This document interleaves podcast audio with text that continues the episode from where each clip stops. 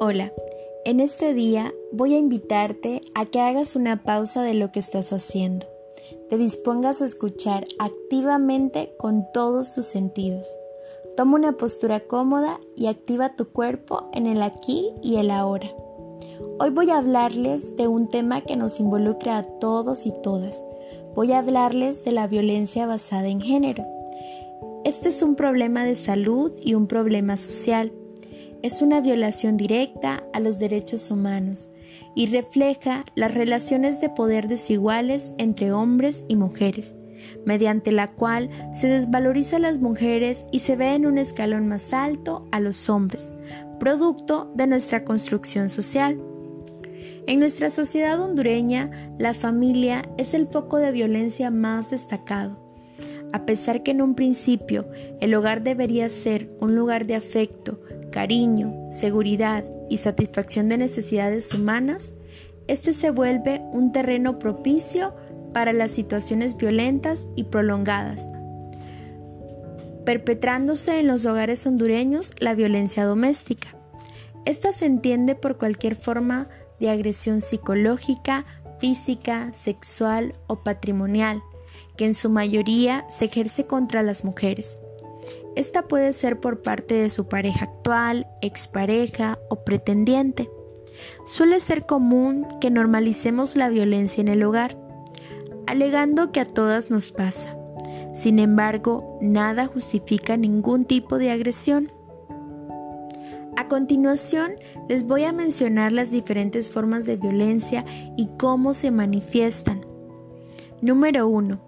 La violencia psicológica. Esta se manifiesta mediante burlas, insultos, gritos, control sobre la pareja, con quien se relaciona, revisar su celular, los celos.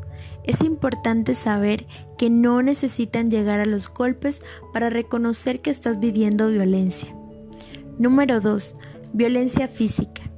Esta se manifiesta si te empuja, te golpea, te da puñetazos, patadas, fajazos, alones de pelo, quemaduras.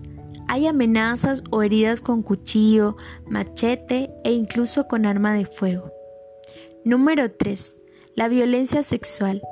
Esta se puede manifestar en la pareja cuando se te obliga a tener relaciones sexuales sin el consentimiento de la otra persona.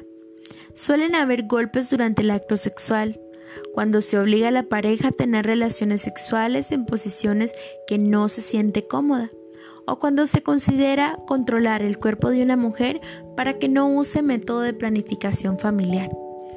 También es muy común la violencia sexual en la niñez. En muchas ocasiones forma parte de los secretos familiares.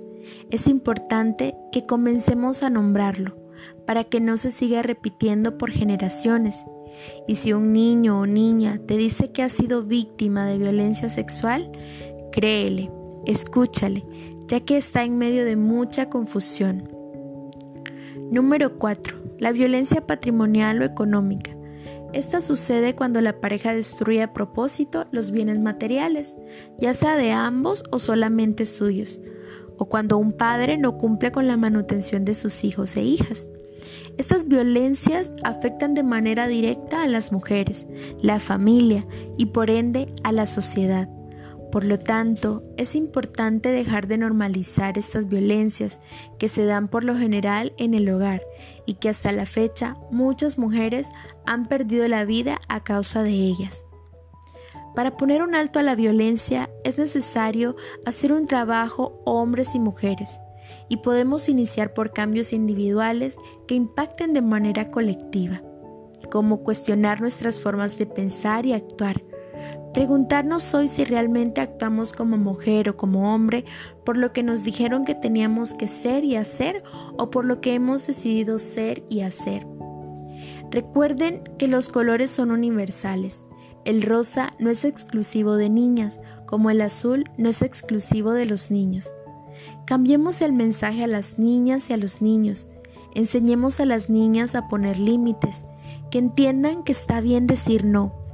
A los niños mostremos modelos de respeto hacia las mujeres, que entiendan el no por respuesta. Como hombres, estar dispuestos a tomar un rol activo en las tareas del hogar y escuchar las opiniones de las mujeres en el hogar. Comprender que tu pareja siente, piensa y sobre todo su opinión es importante. Como mujer, aceptar que tu opinión es importante y que tenemos un poder interior para tomar decisiones que descubrir. Que hombres y mujeres entendamos que somos seres emocionales.